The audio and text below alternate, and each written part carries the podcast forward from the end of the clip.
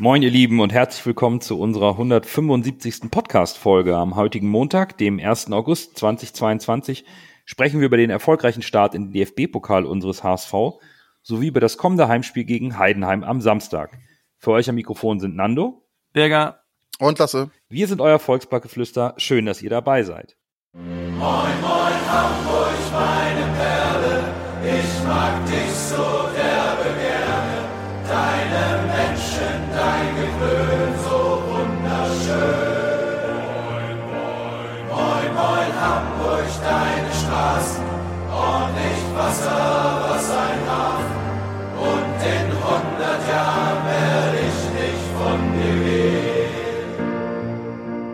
Während wir gerade aufnehmen, läuft noch die erste Runde im DFB-Pokal und es gab schon die ein oder andere Überraschung. Das gehört traditionell natürlich dazu.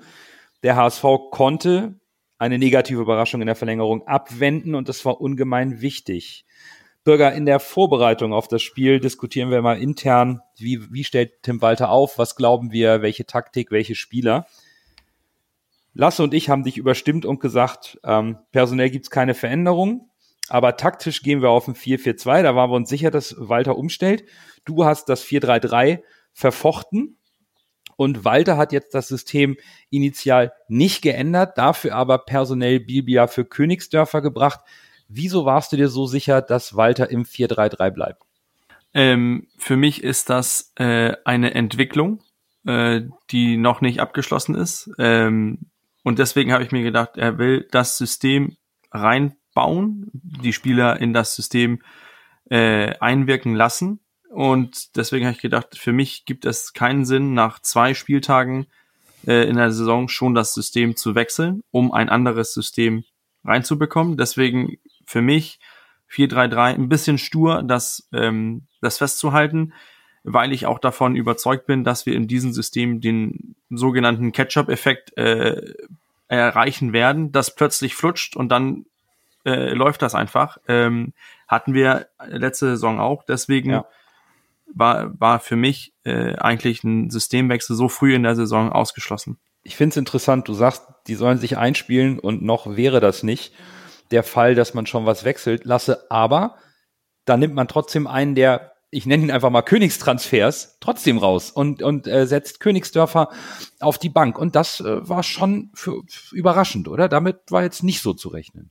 Ja, dass Bilby ja in die Mannschaft drückt, habe ich ja äh, letzte Woche schon fast, äh, ich will sagen, predicted, aber ich habe damit gerechnet, dass er ihnen äh, vielleicht zum Start eine Chance gibt, um ihn auch mal zu testen über einen längeren Zeitraum. Aber dass jetzt gerade Königsdorfer rausgenommen wird, hätte ich auch nicht gedacht, tatsächlich. Da stimme ich dir zu. Also, weiß nicht, ob das ein Denkzettel sein sollte oder einfach da er das Opfer war, weil man jetzt einfach Bilby ja mal eine Chance geben wollte.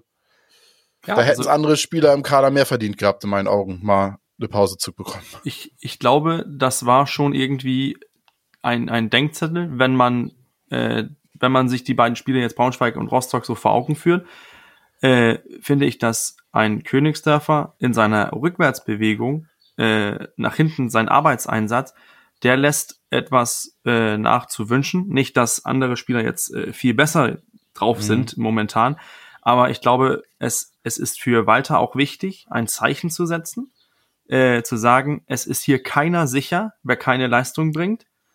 Der kann dann, und wenn die Alternative da ist, dann kann man schnell aus der Startelf fliegen. Und das hat Walter versucht. Und äh, so wie Königsdörfer sich präsentiert hat, als er reingekommen ist, ist das ja wohl gelungen. Ob das jetzt am Königsdörfer oder System, da kommen wir ja noch gleich zu. Was mich halt nur gewundert ist, dass äh, Bilbia in der Vorbereitung mehr zentral eingesetzt wurde. Mhm und dann aber in einem Spiel Königsdörfer auf der Außenbahn verdrängt.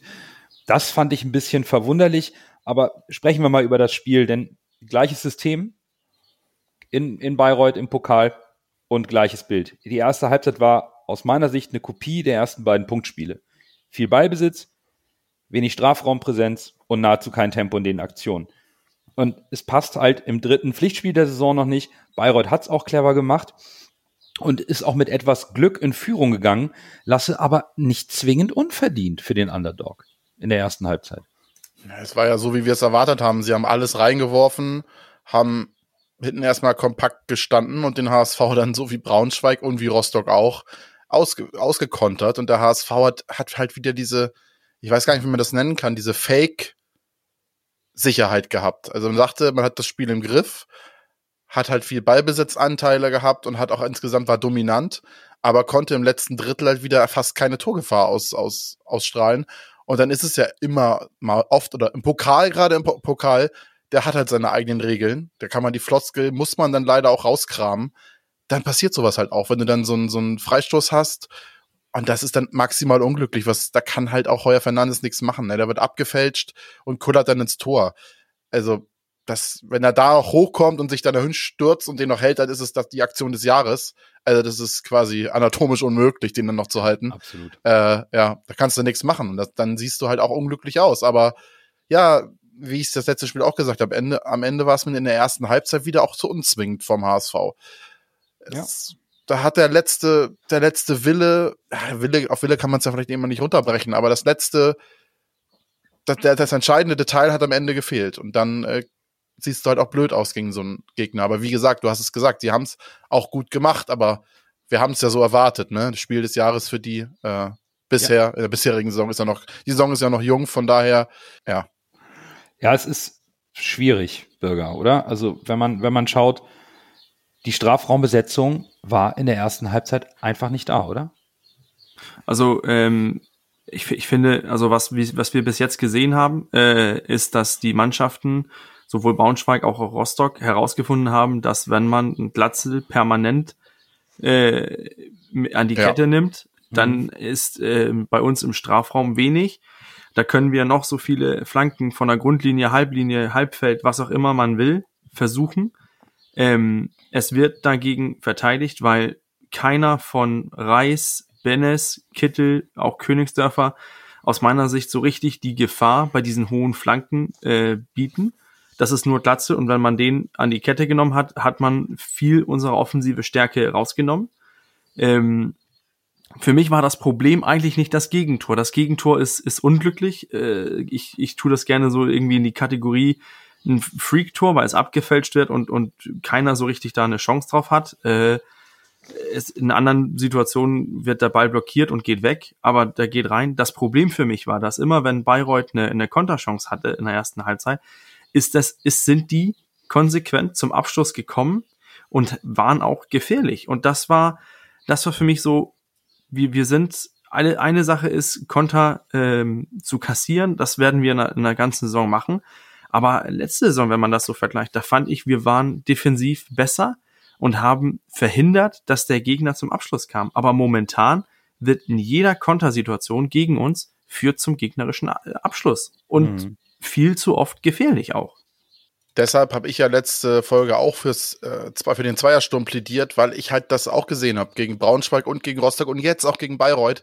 Immer Manndeckung auf Glatzel, dann ist er, ja, nicht immer aus dem Spiel, weil er halt auch gewisse Qualitäten hat, aber deshalb war ja mein Gedanke, stellt zwei vorne rein, zwei Leute in Manndeckung vorne nehmen, wird halt schwierig, weil dann hast du andere Spieler, die nachrücken können, weil dann da irgendwo anders die, die Räume sind. Anscheinend reicht es, es passt ja zu dem, was ihr eben gesagt habt. Die Spieler wie Benes und wie Kittel und wie, wie, wie auch wie Königsdorfer sind momentan noch nicht so im System oder in Form, dass wenn äh, Glatzl Mann gedeckt wird, dass da irgendwo anders Räume entstehen, dass die reinstoßen können und dann das sich für sich nutzen können. Also das ist momentan irgendwie, das fehlt mir noch ein bisschen.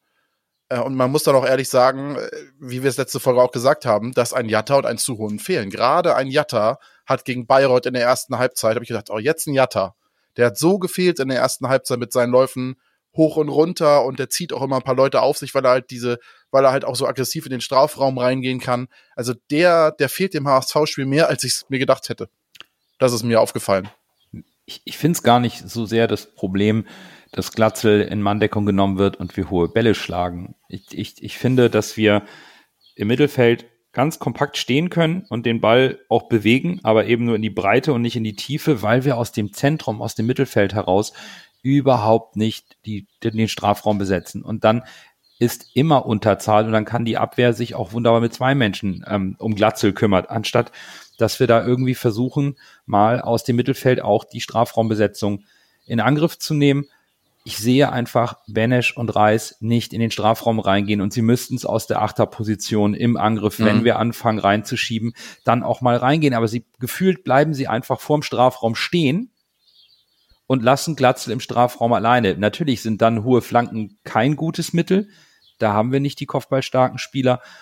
Aber auch die scharfen, flachen Flanken, da ist auch nur eine Anspielstation und vielleicht noch eine am zweiten Pfosten, wenn er mal durchrutscht. Aber wo ist der am Elfmeterpunkt? Wo ist der vielleicht an den Strafraumecken, wo, wo man Verteidiger rausziehen kann? Das fehlt mir komplett. Und das finde ich halt, das ist momentan noch nicht so richtig stimmig. Und es ist dann natürlich auch, ja, bei sieben zu sieben Torschüssen in der ersten Halbzeit ist mir das zu ausgeglichen für eine Mannschaft wie den HSV, die irgendwie knapp 75 Prozent Ballbesitz in der ersten Halbzeit hat. Darfst du einfach A, nicht so viele Torschüsse von Bayreuth zulassen. Und die wenigen, die du hast, die musst du dann auch mal aufs Tor bringen. Und auch das gelingt nicht. Und das hat mich schon in der ersten Halbzeit ziemlich geärgert, muss ich sagen. Und das hat ja auch Tim Walter geärgert. Er hat ja nach dem Spiel gesagt, das war eine der schlechtesten ersten Halbzeiten. Und im Gegensatz zu Bürgers Halbzeitanalyse hat äh, Walter sofort reagiert, und zwar mit einem Doppelwechsel. Bilbia blieb blass, konnte seine Chance nicht nutzen.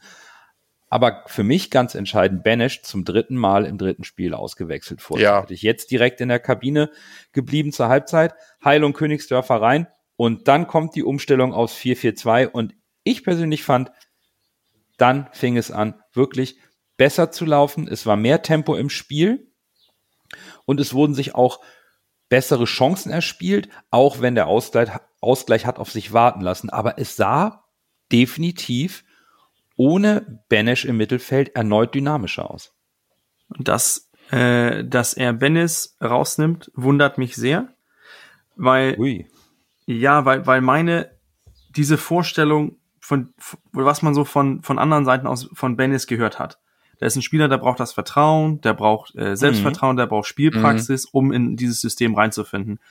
Ich finde, man sieht Benes an bei seiner Ballannahme, wie er mit dem Ball umgeht, dass er ein technisch sehr, sehr guter Spieler ist, dass er auch einen Mann aussteigen kann, dass er einen feinen Fuß hat zum Abschluss. Und wenn das dieser wichtige Spieler sein soll für unsere Zentrale, der aber die, den Zuspruch braucht, der, der diesen, die Rückendeckung Deckung vom Trainer so sehr braucht, wie man das jetzt aus Gladbacher Kreisen gehört hat, dann habe ich nicht damit gerechnet, dass Tim Walter ihn schon im dritten Spiel, dritten Pflichtspiel vom H von für den HSV in der Pause sogar rausnimmt.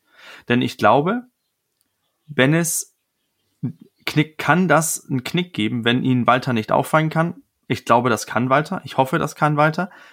Ich kann aber auch verstehen, die Dynamik, die dann reingekommen ist mit der Systemumstellung, wo Kittel wieder ein bisschen mehr ins Zentrum gekommen ist, viel besser. Wir waren in der zweiten Halbzeit deutlich besser. Aber die Sache mit Benes hat mich sehr gewundert, weil ich glaube, der kann ein Schlüsselspieler werden, wenn er das zeigt, worauf er kleine so Zeichen gibt. Also ich finde, seine Ballannahme ist aus meiner Sicht die beste, die wir im Team haben. Und erneut kam Rohr rein und war sofort belebend. Das finde ich, äh, das fand ich spannend, muss ich ehrlich sagen. Weil das war ein Spieler, mit dem habe ich vor der Saison gar nicht gerechnet. Jetzt mit Benes, die gekommen sind und mit Reis und das fand ich, das fand ich spannend, dass äh, Rohr mhm. dem HSV-Spiel wieder so gut getan hat. Also wenn Rohr so weitermacht und Benes so weitermacht, könnte ich mir tatsächlich vorstellen, dass vielleicht Rohr sogar startet gegen Heidenheim. Ja, Weil momentan ja. sehe ich keinen Grund, warum Benes jetzt noch eine vierte Chance gegeben werden soll. Es klingt jetzt vielleicht hart und eigentlich sollte man das nicht tun. Eigentlich sollte man Benes noch ein Spiel geben, ein, zwei Spiele. Aber irgendwie, irgendwann wird die Luft natürlich auch für Walter dünn, ne? Das zu rechtfertigen, warum Benes dann immer wieder spielt. Und ich glaube, wenn dann irgendwann Zuhohn äh, fit ist, dann wird es um diese eine vakante Position, wenn man dann im 4-4-3 bleibt, echt einen großen Kampf geben. Also das wird's definitiv, aber äh, hätte ich vor der Saison nicht mit gerechnet, habe ich ja immer gesagt. Ich glaube, ich hatte immer davon damit gerechnet, dass Benes felsenfest gesetzt ist, aber das äh, ist ja momentan noch nicht der Fall. Ja, wir sind die Mannschaft ist in der Findungsphase. Das das ja. sieht man glaube ich ganz deutlich. Man sieht aber eben auch, dass es mehr als einen Plan A gibt. Die Mannschaft kann ja. ein 4-4-2 spielen. Man kann es an den Zahlen sehen in der zweiten Halbzeit. Zwölf Torschüsse, drei aufs Tor, fünf Ecken rausgeholt. Bayreuth hatte gar keinen Schuss mehr aufs Tor. Also wenn die Mannschaft in die Dynamik kommt, dann kann sie es auch. Und dann kamen ja. auch Chancen. Und dann war auch plötzlich ein Königsdörfer frei zum Kopfball im Strafraum. Gut, er setzt ihn an die Latte. Aber es war, wurden Räume geschaffen. Es kam Tempo mit rein, sicherlich auch mit Heil. Dann wurde später noch sehr mutig von Walter auch noch ein Opoku offensiv reingeworfen. Und dann kriegst du halt zum Glück noch den Ausgleich hin. Exzellent gemacht von Rohr, der auch das Spiel erneut belebt hat. Aber ja, es ist, ähm, darf man vielleicht erstmal festhalten, wir können auch ein 4-4-2 spielen. Ich glaube, in der Verlängerung haben wir noch ein anderes System gehabt. Aber insgesamt, es gibt nicht nur das 4-3-3 und die Mannschaft kann diese Systeme spielen. Vielleicht auch, weil die Spieler sich auf dieser Position, wie zum Beispiel Königsdörfer, wohler fühlen, wenn sie eben zweiter Stürmer spielen, weil das vielleicht das ist, was sie am längsten gespielt und trainiert haben. Und er hat diesen Zug zum Tor. Also ich, ich finde, ich fand die Lösung äh, auch umzustellen mit den zwei Spitzen vorne mit Glatz und Königsdörfer. Ich fand das interessant, weil es natürlich plötzlich ganz andere Möglichkeiten gibt. Ähm, ich fand auch, dass äh, was was ich ein bisschen so ähm, wovor ich ein bisschen Angst hatte mit der Umstellung, war halt Meffert und Reis doppelt sechs. Wo, mhm. wo ist die Absicherung? Wenn, ist, ist das, geht das, dass Meffert jetzt, äh, sind wir da im Zentrum zu dünn? Weil ich fand, Bayreuth hat das sehr kompakt gemacht mit dieses äh, 4-5-1, was die gespielt haben. Und da war ich so ein bisschen im Zweifel, oh, geht das jetzt gut? Aber es deutlich gut gegangen. Wir waren in der zweiten Halbzeit die aus meiner Sicht klar bessere Mannschaft und hätten auch ähm, aus meiner Sicht das Spiel schon vorher entscheiden können. Aber du hast es eben angesprochen, Nando, wenn man äh, sich jetzt Y-Scout als geltend gibt, wir haben 4-3-3 gespielt, 4-4-2, 4-2-3-1 und dann zuletzt noch äh, 3-4-3. Und ich glaube, wir haben mit diesen Systemwechseln auch äh, Bayreuth ganz deutlich über gegenüber neue ähm, Dilemmas gesetzt. Das hat man aus meiner Sicht besonders gesehen nach der Pause, wo sich Bayreuth erstmal finden musste, weil wir, weil plötzlich, und ich glaube, das, das fängt eigentlich ganz einfach an. Plötzlich steht da noch ein Stürmer drin. Was tun wir hier jetzt? Der Plan war, zwei Leute halten an, an Glatzel fest und was dann? Und mhm, jetzt war plötzlich genau. ein zweiter da. Wer hat ihn? Die Zustimmung muss irgendwie stimmen und irgendwie, wenn man jetzt das Prinzip hat, was die meisten äh, Trainer haben, äh, dass man immer in der Defensive plus eins spielen möchte, dass man immer einen Spieler in Überzahl ist. Wenn dann zwei Stürmer da sind, dann die beiden Innenverteidiger gebunden sind, was machst du denn? Von wo nimmst du jetzt einen Spieler her? Wenn das jetzt der Sechser war, der nach, nach hinten gefallen ist, dann hast du natürlich plötzlich Gleichzahl mit, mit Reis und Meffert im Mittelfeld gehabt und hast dadurch auch irgendwie mehr Raum im Mittelfeld, im Mittelfeld geschaffen. Also die taktische Umstellung, die ich nicht gesehen habe, ähm, hat Walter erkannt und gesehen. Und ja, Capo, einfach äh, ist, ist gut gelungen. Muss man auch den Trainer loben.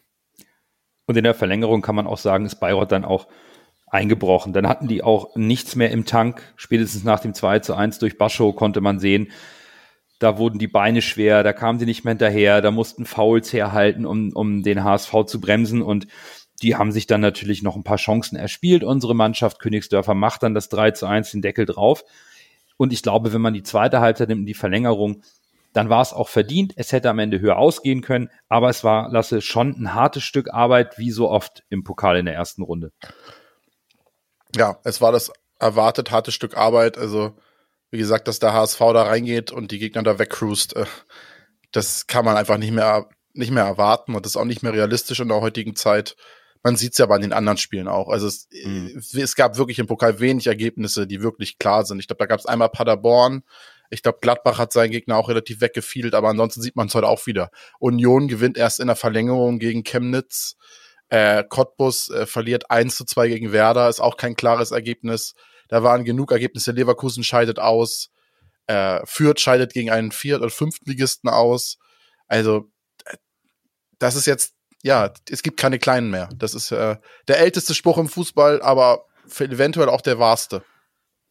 Das stimmt. Aber Bürger, wir sind natürlich kritisch, weil wir die Leistung des HSV vom Beginn der Saison natürlich verfolgen und die, die, die passte halt noch nicht, die Abstimmung passt noch nicht und wenn man das natürlich dann im Pokal noch positiv dreht, dann ist es erstmal gut, wenn man auf die Zahlen schaut. In der Verlängerung konnte man den Klassenunterschied sehen, viel Ballbesitz, wir haben aufs Tor geschossen, Bayreuth nicht mehr. Wir sind in den Strafraum gekommen, haben die Abschlüsse im Strafraum gefunden, über 80 Prozent Ballbesitz. Da konnte man sehen, dass die Mannschaft sehr wohl in der Lage ist, auch ein solch hartes Spiel am Ende noch mit einer Leistungssteigerung zu drehen. Macht das ein bisschen Hoffnung? Auf der einen Seite ja, aber auf der, auf der anderen Seite finde ich auch, man, es war ein Pokalspiel gegen äh, Bayreuth. Lasse hat das angesprochen, für die ist es das Spiel der Saison, wenn nicht der letzten fünf oder zehn Jahre. Ähm, aber und, und die waren bis in den Zehenspitzen motiviert. Der HSV kommt dahin als großer Favorit, kann eigentlich nur verlieren. Ähm, aber dass wir dann noch das Spiel gedreht bekommen, ist natürlich wichtig. Auch für die Moral ist auch wichtig für die Spieler, dass sie jetzt zeigen, dass wenn wir eine Systemumstellung machen können, können wir das auch durchsetzen ähm, und dadurch auch Spiele drehen. Ich finde, das ist schon, schon wichtig mitzunehmen, wenn man das auf die positive Art und Weise sehen möchte. Umgekehrt kann man auch sagen, wir haben wiederum 45 Minuten im äh, das präferierte System gespielt und wieder mal eine schwache Leistung hingegeben. Das macht jetzt zweieinhalb Spiele, wo wir in, in unserer ähm, oder in der Stammformation von Tim Walter äh, schwach gespielt haben. Und wie wir auch angesprochen haben, wir haben äh, Schlüsselspieler wie Benes, die, die momentan nicht das abrufen, was man erwarten kann. Und, und auch ein Königsdörfer ist, ist bis äh, zur zweiten Halbzeit gegen Bayreuth äh, meinen Erwartungen weit hinterhergerannt. Das ist ein guter Punkt. Und ich glaube, über den Punkt können wir auch noch einmal sprechen, denn wir haben es in letzter Saison ähnlich gesehen. Auch wenn wir natürlich sagen, der Großteil der Mannschaft ist beisammen geblieben, aber trotzdem Benner spielt auf einer zentralen Position, ist neu. Königsdörfer spielt vielleicht nicht ganz auf seiner angestammten Position und muss einen Spielertypen wie Bakariata aktuell ersetzen, der verletzt ist. Und ich finde, wir haben ja drüber gesprochen, es ist auffällig, dass Benisch jetzt erneut ausgewechselt wurde, weil er die Impulse nicht bringt, die Walter erwartet. Aber es scheint sich auch zu bewahrheiten, dass die Spielformen unter Tim Walter sehr anspruchsvoll sind und nicht jeder Spieler sofort in die Umsetzung kommt, sondern dass er Zeit braucht. Maxi Rohr, Lasse, du hast es eben angesprochen, der kommt rein und kann das, aber er hat auch ein Jahr Vorsprung. Der hat ein Jahr lang gesehen, was Walter will, war im Training dabei, war zwar auch verletzt, aber der bringt diese Dynamik rein, die Tim Walter sehen will. Und ein Benesch muss sich vielleicht noch akklimatisieren, muss sich anpassen. Vielleicht muss er sein Spiel noch etwas verändern und die Spielform von Walter verinnerlichen. Das ist halt noch nicht der Automatismus. Der, der kann vielleicht noch nicht da sein, ebenso wie bei Königsdörfer. Vielleicht braucht es einfach auch noch ein bisschen Zeit kein Spieler, äh, gerade das Walter-System, wird da reingeworfen und kann es direkt. Und die Vorbereitung war ja nun auch relativ kurz dieses Jahr durch die WM in Katar. Äh, das hat es natürlich auch noch ein bisschen erschwert. Natürlich hatten wir so ein bisschen die Hoffnung, dass gerade bei Benes erkennt ja Walter von Kiel. Also es ist, dürfte ihm eigentlich nicht komplett neu sein, das System. Deshalb, das ist das, wo ich mir so ein bisschen Kopfschmerzen drum mache. Weil, wie gesagt, er kennt das System von Walter eigentlich. Äh, und eigentlich habe ich gedacht, er hat die Qualität mit seinem Talent und seinem, seinem uneingelösten Versprechen, was ja alle Fußballexperten irgendwie, wo sich alle Fußballexperten einig sind, habe ich gedacht, dass das vielleicht ein bisschen schneller adaptieren kann. Aber vielleicht wird man ihm da auch ungerecht. Also das mit dem System kennen, den, denselben Gedanken hatten wir eigentlich auch mit, äh, mit Kinzombie, dass wir dachten, jetzt startet der richtig durch unter Walter und das ist auch nicht gekommen. Ich, ich glaube, bei, bei Walter zählen ehemalige äh, äh, ja, Leistung nicht. Es, es zählt, was im, im Training gegeben wird und was im Spiel gegeben wird. Und äh, ich, ich glaube immer, ich glaube weiterhin, dass man versucht oder Walter versucht, Benes ähm, aufzubauen und als Schlüsselspieler zu integrieren. Und das braucht halt Zeit. Es kann auch noch drei, vier Spiele dauern. Ähm, aber äh, dann auch nicht viel mehr. Also ich, ich denke, Benes wird aus meiner Sicht auch gegen Heidenheim starten, aber dann wird die Luft auch richtig dünn, wenn er sich wieder nicht, äh, wenn er nicht überzeugen kann. Und mhm, ich glaube, drückt auch noch ein Anti-Suhon von hinten, der das System auch kennt. Ja, das, das kommt ja auch noch dazu. Da kommt ja irgendwann zurück und kann dann auch den, den Druck üben. Ich glaube, was, was Benes vielleicht braucht, ist halt den Mut, auch mal zu sagen, ich gehe tief, ich gehe in den Strafraum rein, ich weiß nicht wieso, aber Ludovic Reis hat den momentan irgendwie auch nicht. Richtig. Und ich, ich, ich weiß nicht, ob das jetzt die damit zusammenhängt, dass äh, wir die gesehen haben, wie, wie schnell wir uns die Konter fangen und dann nicht den Mut haben, in den Strafraum zu gehen, um diese fünf, zehn Meter weiter tief zu stehen, um dann, dann zu wissen, okay, dann hole ich den Gegenspieler nicht ein, wenn der kontert. Mhm. Ähm, das ist natürlich, mhm. wenn, wenn der Mut fehlt, aber dann sollte man vielleicht nicht dieses, oh, wir wollen den Konter verhindern, sondern lieber denken, wir wollen das Tor erreichen. Denn wenn wir das erste Tor gemacht haben, dann muss der, der Gegner ja mehr äh, Platz hinterlassen und dadurch erschaffen wir uns Räume. Also die beste Möglichkeit gegen diese tiefstehenden Gegner ist halt der, der frühe Führungstreffer aus meiner Sicht. Aber ich verstehe auch diese Sicherheit, dass man, wir wollen kein Tor kassieren und ich will nicht derjenige sein, der meinen äh, Mitspieler nicht einholt, weil ich in den, in den Strafraum gegangen ist. Dann sehe ich blöd aus. Ist aus meiner Sicht aber diese falsche, falsche Sicherheit, weil man durch diesen Mut, in den Strafraum zu gehen, mehr erreichen kann, als man verhindern kann, aus meiner Sicht. Weil ein, ja, Ballverlust stimmt. im gegnerischen Elfmeter-Strafraum, äh, den sollte man durch ein, ein Foulspiel oder irgendwie noch verhindern können. Und ich glaube, du sprichst da einen ganz wichtigen Punkt an. Ich glaube, du hast es genau auf den Punkt gebracht. Ich glaube, das ist der Punkt, den Tim Walter, der Tim Walter am meisten ärgert. Weil Tim Walter steht ja immer dafür, mutig zu spielen und was versuchen. Fehler dürfen gemacht werden, sie dürfen halt nur nicht zu oft wiederholt werden. Das ist ja sein Credo. Und ich glaube, er war ja durchaus teilweise schon fuchsig durch die Spielweise. Und ich glaube, du hast es genau auf den Kopf getroffen, was ihn momentan am meisten stört. Das glaube ich auch. Und ich möchte auch noch eine kleine Lanze für, für Bene sprechen. Der hat in der Rückrunde 2019 unter Tim Walter bei Kiel gespielt und seitdem auch bei Gladbach und dann war man Augsburg ausgeliehen. Der ist nicht so richtig im Rhythmus. Ich glaube, der hat nicht mehr ganz das Walter-System in seinen äh, Fußballgenen drin. Der braucht noch Zeit. Und der Punkt mit dem Mut ist sicherlich etwas genau das, was Walter fordert was man sich vielleicht als Spiel auch erstmal auch trauen muss, das zu riskieren, weil der Trainer einen eher dafür lobt, dass man mutig ist, als er dich anschreit, weil du den Ball im Strafraum verlierst. Aber wir haben, glaube ich, noch einen weiteren Punkt, der zur Entwicklung der Mannschaft und der Saison eine Rolle spielt, zumindest aus meiner Sicht. Wir müssen über die Unruhen im Verein sprechen, die in den letzten Tagen ja neu ja, entbrannt sind. Also wir kannten die Unruhen natürlich schon von der einen oder anderen Mediengeschichte, aber dann ging es um rund um die Gerichtsverhandlung zur Freistellung von Michael Mutzel ab.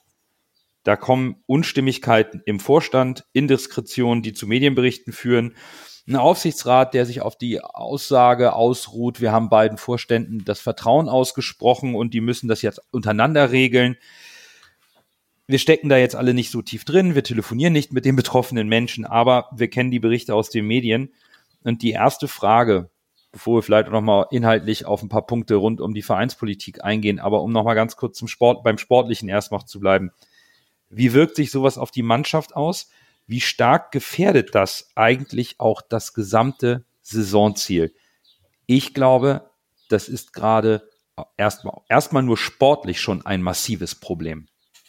Also ich habe das ähm, auf, auf eigener Haut. Ich weiß nicht, ob die Spieler das genauso er erleben, wie ich das damals erlebt habe. Aber wir hatten im Verein, wo ich, äh, wo ich war, hatten wir einen, einen Cheftrainer, der war sehr beliebt, hat sich sehr um uns andere Trainer gekümmert, hat sich äh, mit uns unterhalten, hat versucht, uns irgendwie was mitzugeben, hat auch erzählt, was er von der Mannschaft erwartet, was er möchte. Und als er plötzlich entlassen wurde, waren wir als Trainer im Verein erstmal geschockt. Heißt, es hat uns beeinflusst, was was die oberen Herren, also der Aufsichtsrat und so weiter, was die entschieden haben. Und ich glaube, so eine, sorry, Shitshow, was da gerade abgeht in den Medien, äh, mit direkt, mit Live-Tweets halbwegs aus dem Gerichtssaal und so weiter, was da abgeht, natürlich bekommen das die Spieler, die Trainer, der ganze Stuff um die Mannschaft, das bekommen die mit.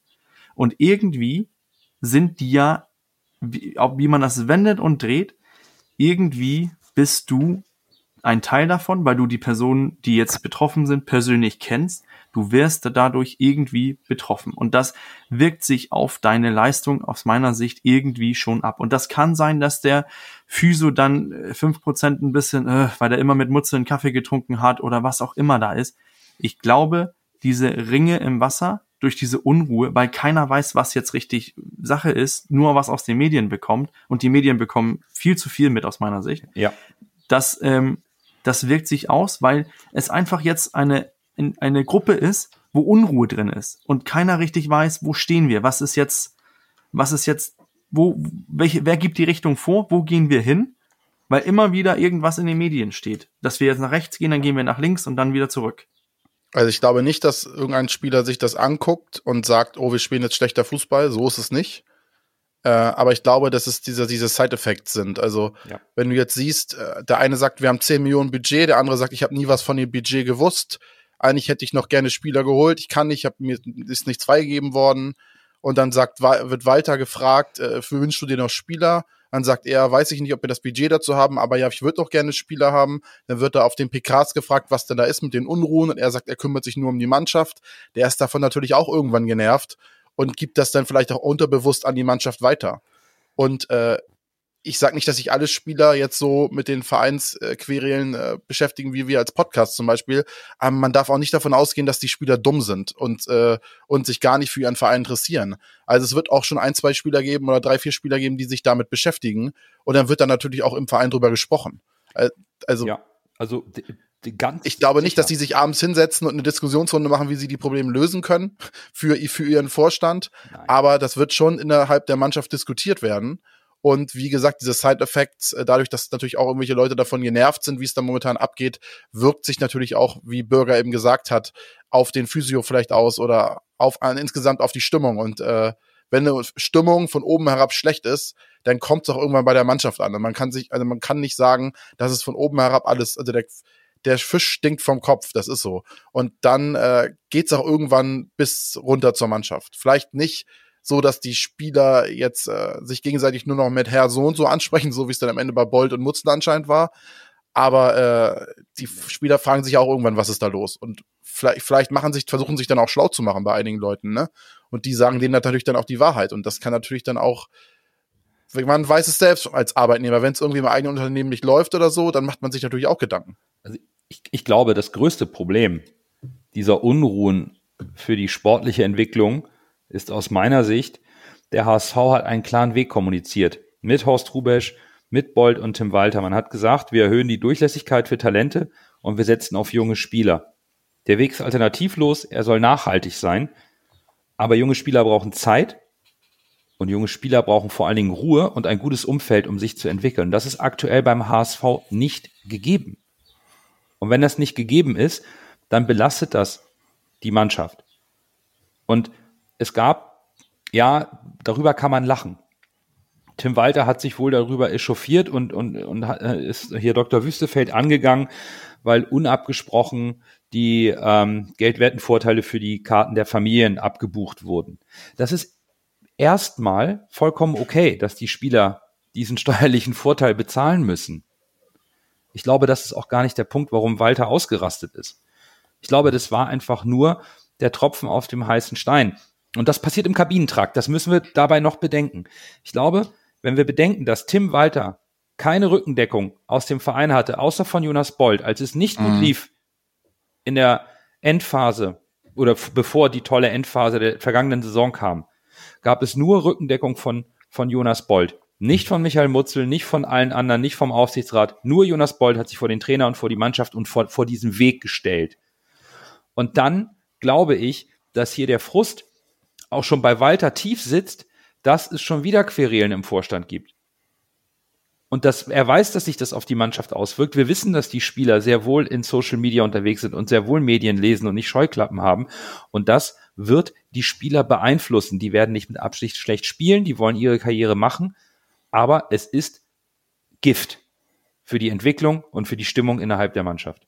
Also für mich ist das halt, wir hatten letzte Saison die erfolgreichste Saison seit fünf Jahren oder vier Jahren, wo wir Platz drei erreicht haben. Und letzte Saison war weitestgehend Ruhe. In den vier vorherigen Saisons war immer irgendwie Unruhe, irgendwas ist nicht, äh, war nicht abgestimmt. Und dann habe ich, dann habe ich mir so ein bisschen Gedanken gemacht, okay, nenn mir mal einen Verein, wo richtig Unruhe drin ist, der dann auch Leistung bringt, der souveräne Leistung bringt. Mir ist keiner eingefallen. Das, das, das genau dichteste genau, Beispiel wär, wären die Bayern, aber die sind qualitativ so viel besser als die anderen, dass die auch mit 80 Prozent durchgehen können. Und dann habe ich gedacht, okay, welche Mannschaften, wo es Ruhe gibt in den Vereinen, so aus meiner Sichtweise, was ich mitbekommen habe, in Freiburg ist Ruhe, die punchen way above the weight, the weight. dann hast du Vereine wie Mainz, wie Augsburg, Frankfurt, da ist Ruhe und die, und die, die Leistung stimmt plötzlich. Die Spieler, die Spieler machen einen guten, einen guten Job. Aber beim HSV ist immer Unruhe drin und es geht nur geradeaus oder halt abwärts.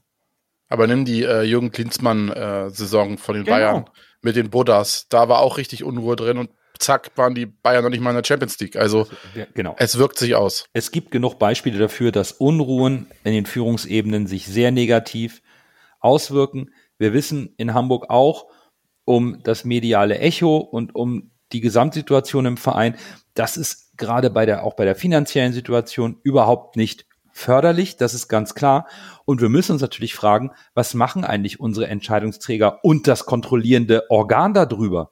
Was, was ist da los? Es kann doch nicht sein, dass es einen offensichtlichen Grabenkampf zwischen zwei Vorständen gibt und der Aufsichtsrat sich das seit Monaten, das ist auch nicht neu, seit Monaten anschaut und nicht reagiert und einfach nur sagt, ach, das, das, das passt schon, wir wollen die beiden schon behalten. Angeblich ja jetzt auch nicht mehr. Aber der Aufsichtsrat kommt doch einfach seiner Aufgabe nicht nach. Nein, das stimmt. Und das geht nicht. Wir können doch nicht sagen, wir brauchen Geld, wir müssen aufsteigen, wir müssen das Stadion sanieren, wir müssen Geld sparen. Und dann lassen wir, was, was für ein Image-Schaden gerade entsteht. Der HSV hat in den letzten Jahren einiges richtig gemacht. Hat die zweite Liga angenommen, hat sich mit vernünftigen Werten positioniert und jetzt beginnt der ganze Mist erneut und ein Aufsichtsrat sitzt da. Wir haben mit Marcel Jansen einen ehemaligen Spieler, der diesen Verein kennt, der alle Diskussionen in diesem Verein schon mitbekommen hat, alle Grabenkämpfe. Der ist Vorsitzender des Aufsichtsrats und Präsident des EV, dem größten Anteilseigner der HSV Fußball AG. Der macht nichts. Warum nicht? Warum nicht? Ich kann es nicht nachvollziehen. Da muss doch umgehend eine Lösung her. Wir sind vom sportlichen Erfolg der Mannschaft abhängig und den torpedieren wir gerade, indem die Gremien, die Handlungsbefugnisse haben, nichts tun und die Vorstände irgendwie nicht mal mehr miteinander klarkommen. Das, das kann doch nicht sein. Wie sollen das enden? Soll jetzt Wüste Willst du meine ehrliche Antwort hören, warum Marcel Janssen nichts tut? Dafür sind wir hier. Marcel Jansen tut nichts, weil er auf der Seite von Wüstefeld steht und er Wüstefeld quasi in den Verein geholt hat. Und er möchte sich nicht die Blöße geben und sagen, dass Wüstefeld vielleicht der falsche Mann ist, weil ich bin nicht im Aufsichtsrat und ich möchte auch niemanden hier auf die Füße treten oder so. Aber muss er ehrlich mal sagen, seitdem Wüstefeld da ist, gibt es wieder Leaks an die Presse. Dann gibt es diese Geschichten mit seinen komischen Machenschaften in seiner Firma. Es gibt so viele Gerüchte um Wüstefeld und auch die, die Sache, dass er gerne Mitarbeiter einspannen will. Das mag auf der einen Seite vielleicht vernünftig sein, auf der anderen Seite nicht. Das kann ich nicht beurteilen. Dafür kenne ich die Finanzen nicht äh, gut genug und die Strukturen. Aber äh, er ist nicht insgesamt nicht beliebt. Äh, das machen sich natürlich Menschen, die irgendwie äh, auch vielleicht für den, des Vereinswohls oder des, des, der AG-Wohls Leute entlassen wollen, die machen sich nie beliebt. Das ist klar. klar. Äh, aber äh, es gibt ja auch andere Gerüchte mit seiner Firma und dann, wie gesagt, mit der Sache mit dem Budget und dann der Streit mit, mit, mit Mutzel, äh, nicht äh, der Streit mit Mutzel, andersrum, der Streit mit, der Streit mit Bolt. Ja, das ist. Herr Mutzel scheint ein bisschen das ich, Bauernopfer zu sein, was so, genau, richtig, äh, so ein ja. bisschen jetzt als mhm. ähm, ja, Spielball benutzt wird, um, genau. um, das irgendwie, also das ist Wahnsinn. Das ist der komplette ja, Wahnsinn. Also da sind schon zu viele, also pff, schwierig. Also, Und ich muss ehrlich sagen, wir haben in Wüstefeld auch am Anfang so ein bisschen in Schutz genommen, weil ja auch viele auf ihn raufgehauen haben. Aber mittlerweile, das ist schon ein großer Unruheherd. Und äh, es dann ist natürlich auch nicht förderlich, wenn man sich diese ganze Posse mit der, mit der Gerichtsverhandlung anguckt. Ist der, HSV, der HSV muss doch auch Juristen haben. Und der HSV muss doch in dem Moment, wo es vor Gericht geht, der Prozess an, an sich, dass solche, dass bei solchen äh, wenn so ein, so ein Arbeitsverhältnis so endet, dass es dann vor Gericht geht, damit es, der will ja nicht beim HSV weiterarbeiten, da brauchen wir uns nichts vormachen. Der möchte eine, der möchte Seine, weiter angestellt werden, damit er dann eine Abfindung kriegt. Das ist ein normaler Vorgang, behalten. genau. Das ist ein normaler Vorgang im Geschäftsleben äh, und im, im, in der Businesswelt. Aber dann muss man natürlich auch sagen, dass der HSV eventuell dann auch schlecht beraten war, weil dass das dann so ausgeht am Ende, äh, und er da vom Arbeitsgericht Recht bekommt, Mutzel, ist natürlich auch, konnte man voraussehen. Also, dass äh, ich weiß es nicht, inwiefern, dass er wahrscheinlich äh, vom, vom Sportdirektor quasi zum Kaderplaner degradiert wurde, ist ja noch rechtens, dass er der, der Vorgesetzte die die genau. Arbeitsfelder und die Aufgabentätigkeiten neu verteilt, das ist ja rechtens, aber dass man ihnen versucht, so zu entlassen, das ist natürlich vor dem Arbeitsgericht wahrscheinlich nicht stichhaltig. Und da ist der HSV dann natürlich auch schlecht beraten. Ist natürlich jetzt so ein zweischneidiges Schwert, wenn man sagt, dass Mutzel irgendwie nicht mehr motiviert war mit dieser Kiel-Geschichte und dass er nicht mehr hinter der Mannschaft stand.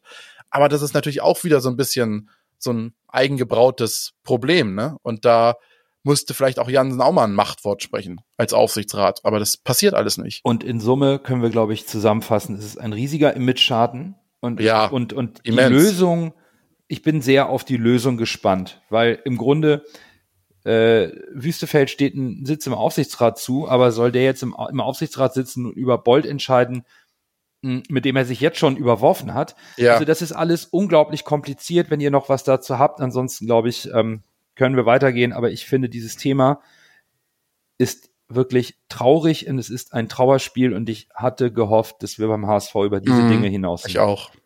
Und ich finde es halt, was, was, ich finde das wirklich schlimm, wenn ich damit recht behalten sollte, dass Meister Jansen nicht traut, dann Machtwort zu sprechen mit wegen Wüstefeld, weil er ihn selbst in den Verein geholt hat. Ja, und sich selbst nicht irgendwie das Gesicht verlieren will, finde ich schwierig. Wenn es denn so sein sollte. Was, was mich eigentlich, äh, und das kann ich einfacher, glaube ich, ein wegstecken als, als ihr beide, ihr seid so ein bisschen mehr in der Vereinspolitik drin, aber für mich geht es um das Sportliche. Dando hat das eben angesprochen, dieser Image-Schaden. Welcher Spieler will jetzt noch zum HSV?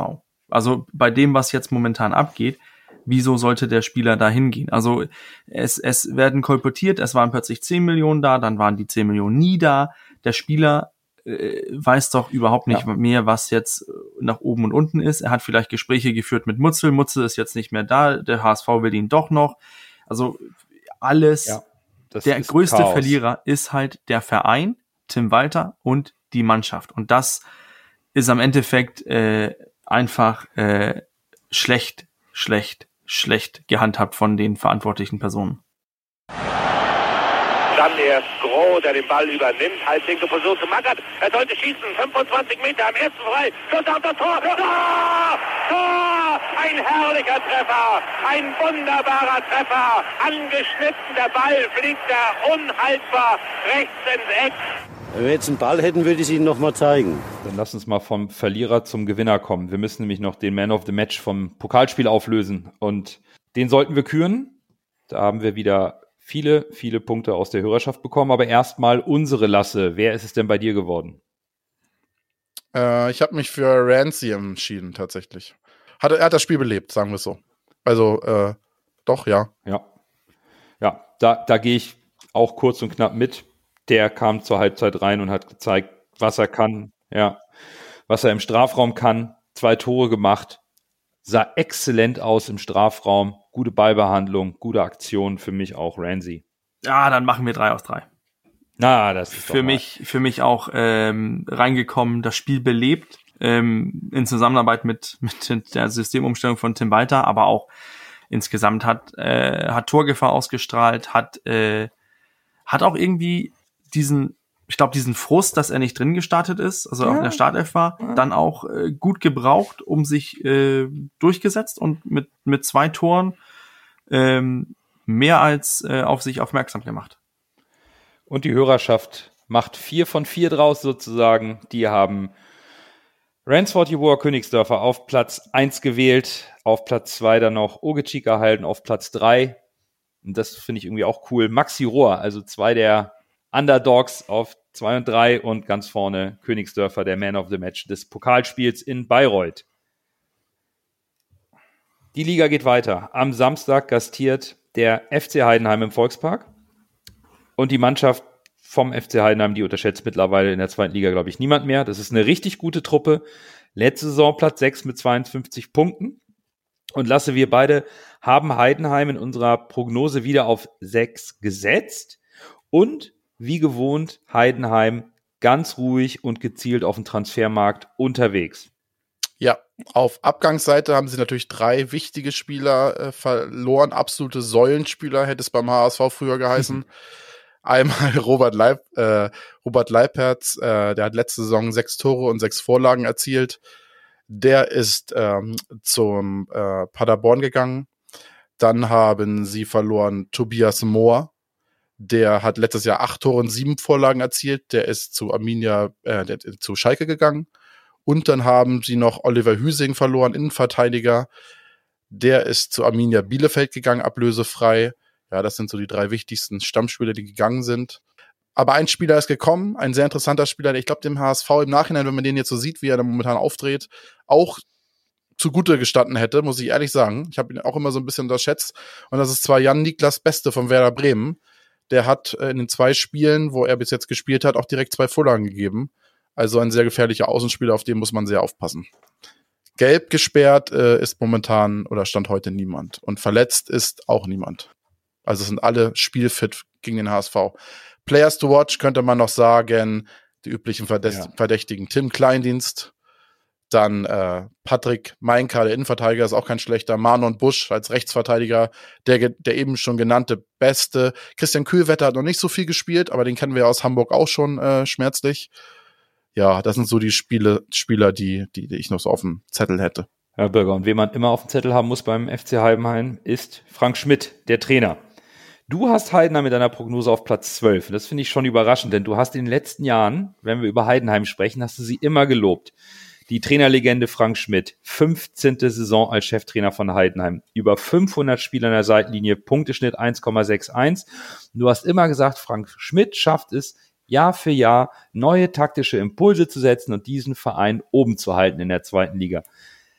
Jetzt darfst du mal erklären, wie kommst du auf Platz 12 und was hat sich Frank Schmidt denn diese Saison ausgedacht? Ja, ich finde, Lasse hat das eigentlich äh, mit seinen Transfervorstellungen äh, schon gut, gut belegt. Es waren sehr viele, sehr tolle Spieler. einfach. Wo ich, wo ich, wo ich, wenn ich mir den Kader angeguckt habe, gesagt, okay, so viele Leistungsträger verloren. Der einzige Transfer, den ich gedacht habe, okay, das macht jetzt Sinn, ist Jan Niklas Beste. Natürlich Kleindienst als Legende da geblieben, Kühlwetter auch. Und dann habe ich gedacht, das, das es kann weiterhin nicht gut gehen. Auf meiner, aus meiner Sicht ist, ist Heidenheim nicht ein Verein, der um den, um den Aufstieg mitspielen sollte, so von Vereinsgröße her. Aber mit, mit Frank Schmidt und äh, man muss, man muss halt seine Arbeit loben. Und ich finde auch, der macht das gut. Äh, 15 Jahre Cheftrainer, das schaffen sehr, sehr wenige, besonders beim HSV. Ich glaube, was, was, was äh, Frank Schmidt auszeichnet, ist, dass er sich jedes Jahr den Kader anguckt und guckt, welch, welches System und welche Spielweise kann ich mit dieser, mit dieser Gruppe von Spielern spielen. Und dann baut er sich das so zusammen, wie es am besten passt. Ähm, wenn man sich die Spiele jetzt guckt, äh, im Anfang von, von, sein, von der Saison, hat, ähm, hat er dieses 4-3-3 benutzt, hat aber auch jetzt schon in den Testspielen mehrere verschiedene Systeme gespielt, hat 4-2-3-1, 4-4-2, 4-3, also 4-4-2 mit Raute, hat mehrere Systeme versucht, immer irgendwie auf den Gegner angepasst. Jetzt im Pokal gegen Ila Tissen mit äh, Mittelfeld mit Raute. Dann hat man Braunschweig im 4-3-3, wie wir gespielt haben, auch geschlagen, aber im Spiel auch umgestellt. Also er macht das Beste draus, was er von, von diesen aus meiner Sicht auch irgendwie begrenztes Material hat, aber er holt da die notwendigen Punkte und man sieht das auch, wie die jetzt in die Saison gestartet sind. Es, es, es wird kein Walkover für uns. De definitiv nicht. Heidenheim hat das Pokalspiel gewonnen, seine ersten beiden Ligaspiele auch, 4 zu 0 Tore, sechs Punkte, sind Zweiter. Interessant finde ich dann auch, dass, dass sich gleich auch zeigt, wie, wie Frank Schmidt dann auch in seinem System spielen lässt viel Ballbesitz, 54 Prozent, damit sind die siebstärkste Ballbesitzmannschaft, die meisten Sprints, die drittmeisten intensiven Läufe, eine hohe Passquote, 80 Prozent, da sind sie auch in den Top 6. Sie sind form- und spielstark. Und das kommt auf den HSV zu und wir suchen noch ein bisschen nach dem Schlüssel zum eigenen Spiel. Lasse, kann uns trotzdem eine spielstarke Mannschaft wie Heidenheim, die nicht den Bus, im Strafraum parken wird, am Samstag entgegenkommen? Ja, ich habe ja letzte Folge gesagt, Mannschaften, die versuchen, gegen den HSV mitzuspielen, ge geraten unter die Räder. Das würde ich jetzt bei Heidenheim ausklammern, weil sie dafür momentan zu gut in Form sind. Und weil Heidenheim eigentlich so ein Angstgegner von uns ist. Ne? Wir sehen gegen Heidenheim eigentlich immer nie so richtig gut aus. Gerade auswärts in Heidenheim nicht gut. Zu Hause war es dann meistens noch einen Ticken besser. Aber gerade in der jetzigen Situation, wo, dieses, äh, wo die Mannschaften sich eigentlich immer hinten reingestellt haben gegen uns, Äh, bin ich mal gespannt, wie sich der HSV schlägt, wenn eine Mannschaft mitspielt, weil uns das normalerweise in den letzten Jahren, das haben wir ja am Pokal auch gegen Köln gesehen und das haben wir auch äh, phasenweise gegen, na, gegen Freiburg war es vielleicht jetzt noch eine, Freiburg war eine Stufe zu hoch, aber selbst da hat man es gesehen, dass der HSV auch mitspielen kann bei Mannschaften, die, die, die einen gepflegten Ball spielen und auch selbst versuchen, ein, ein, ein Stilmittel oder ein, ein, ein Spiel durchzubringen und nicht nur aufs Zerstören und weite Bälle und Auskontern aus sind, da sehen wir eigentlich immer besser aus, weil sich natürlich auch automatisch mehr Räume ergeben, das mhm. ist klar. Und äh, ja, doch, das könnte jetzt in der gerade in der jetzigen Phase, glaube ich, uns, uns entgegenkommen. Ist natürlich spannend, ob sie es dann auch so machen. Ne, es wäre natürlich spannend, wenn der Trainer dann sagt, ja, nee, wir spielen mal nicht mit, sondern wir wissen, dass da momentan der HSV Probleme damit hat, wenn man sich hinten reinstellt und sie versucht auszukontern, wäre ja eigentlich schön blöd, wenn er dann äh, diesen Weg äh, nicht ein, einschlägt, ne, sondern äh, dem HSV quasi noch entgegenkommt und versucht mitzuspielen. Also das ist eine, bin ich gespannt. Das ist eine spannende Frage, genauso wie die Frage neben der Frage nach den Transfers, die Walter öffentlich gefordert hat, Bürger, die Frage nach, wann klickt es beim HSV auf dem Platz, wann sehen wir wieder den Walterball. Wir haben jetzt die drei Spiele gesehen, jeweils im 4-3-3, das harmoniert noch nicht. Wir haben das Tempo nicht, wir können noch nicht so richtig das Spiel diktieren. Jetzt haben wir im Pokal und auch vorhin über die optionalen Formationen gesprochen, die wir gesehen haben, die vielleicht etwas besser funktioniert haben. Wir fragen dich jetzt hier direkt nochmal, bevor wir die Diskussion bis Samstag machen. 4-4-2, 4-2-3-1, würdest du auf eine taktische Anpassung tippen? Oder ist es weiterhin die Frage nach der Zeit und Geduld, bis die Spieler, die, die, die sich gefunden haben im System weiter? Und jetzt muss ich irgendwie mit so einer politischen Frage damit Überhaupt kommen, ohne, ohne irgendwie was zu sagen. Ich denke, wenn wäre ich jetzt Frank Schmidt und ich muss die Analyse machen über den HSV, dann gucke ich doch und sage, okay, Braunschweig ist gut davon gekommen mit äh, Busparken, Rostock ist gut davon gekommen mit Busparken, Bayreuth auch. Heidenheim muss nicht mitspielen. Kann sagen, HSV macht ihr mal, ihr stottert schon, also wir können uns hinten reinstellen, wir können auch mit einem Punkt leben. Umgekehrt, das ist dann auch auf meiner Sicht so ein bisschen so das Kompromiss von Frank Schmidt. Macht er das oder sagt er, nee, ich ziehe hier mein Ding durch, so will ich diese Saison spielen, so spiele ich. Und dann kommt die andere Frage. Das war jetzt die Sichtweise von Frank Schmidt. Und dann kannst du das umdrehen. Tim Walter, was macht der nun? Gegen tiefstehende Mannschaft hat ein 4-2-2, äh, 4-4-2 sehr gut geholfen gegen Bayreuth. Die vermeintliche A, das vermeintliche A-System ist das 4-3-3 sollte, sollten wir das nochmal eine Chance geben? Also da ist ja auch irgendwie so zwischen den beiden Trainern irgendwie ein, ein Schachspiel in Gange. Wer stellt um und wer stellt sich auf wen ein? Da, ich, ich weiß noch nicht wirklich, ob ich da jetzt eine Systemumstellung erwarten würde. Ähm, persönliche Sicht nein, weil ich glaube, Tim Walter sieht mehr Möglichkeiten in diesem 4-3-3. Aber es würde mich nicht wundern, wenn man im Laufe der ersten Hälfte schon sehen würde, dass sich äh, Königsdörfer an der Seite von Glatzel orientiert und dann Kittel direkt mehr auf die 10 geht. Dann hast du Reis und äh, Bennis und dann Meffert auf der 6, dass du auch mit Raute spielen kannst, mit denselben Spielern, die du im 4-3-3 äh, anfänglich aufs Spielfeld schickst. Das wäre wohl mein Tipp. Was spannend ist, ist, dass ähm, Heidenheim gegen Rostock auch 4-3-3 gespielt hat und gegen Braunschweig auch 4-3-3. Und jetzt im Pokal gegen Illertissen, gut, ist natürlich ein nochmal kleinerer Gegner, auch wenn ich eben gesagt habe, dass es kleine Kleinen mehr gibt, ja. äh, haben sie tatsächlich 4-4-2 mit Raute gespielt. Also quasi auch die beiden HSV-Systeme. Wäre natürlich spannend, wenn man das System spiegelt und dann quasi eins gegen eins spielt. Dann ist natürlich der HSV eigentlich im Vorteil, weil der HSV insgesamt die individuell besseren Spieler hat. Ist natürlich die Frage, inwiefern die Form von Heidenheim, die ja ohne Frage momentan sehr gut ist, das wieder wettmacht. Ne? Definitiv. Also bin ich echt also ich würde eine Lanze fürs, für einen Systemwechsel brechen wollen. Und, und ich habe ich hab da auch eine, eine, eine, eine kleine Argumentation, die vielleicht sogar äh, auch Bürger überzeugt. Denn aktuell ist es so, dass unsere Neuzugänge noch keine Verstärkung sind. Sie können auf den Schlüsselpositionen noch nicht so funktionieren, wie sie sollen. Daran hapert es auch ein bisschen. Und dann fällt es aus meiner Sicht auch eben ins Gewicht dass wenn du über die eine Außenbahn, wo Königsdörfer oder Bilbia spielen, das Tempo nicht reinbekommst ins Spiel, auf der anderen Seite mit Kittel keinen Tempospieler hast.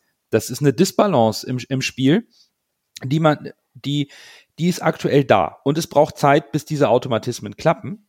Und ich möchte hier überhaupt keinen Neuzugang oder die, die Spieler abschreiben. Aber vielleicht hilft ja eine Umstellung den neuen Spielern, sich etwas schneller zu akklimatisieren.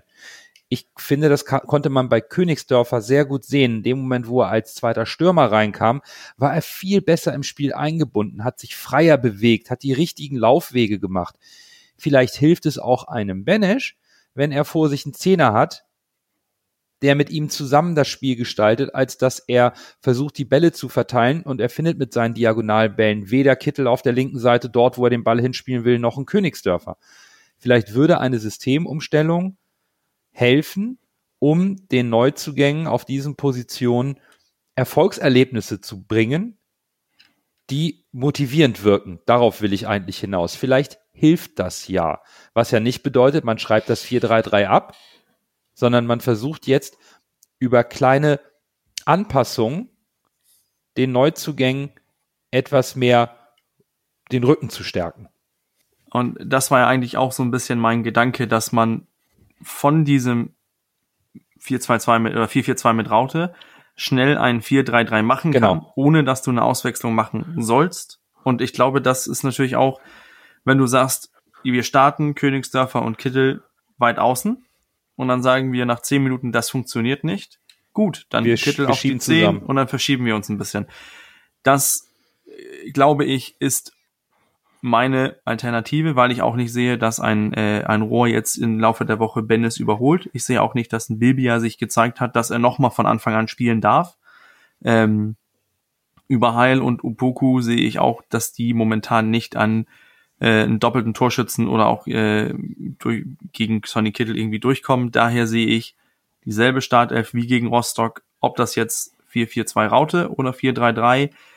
Äh, ich glaube, das werden wir wechselhaft im Spiel sehen.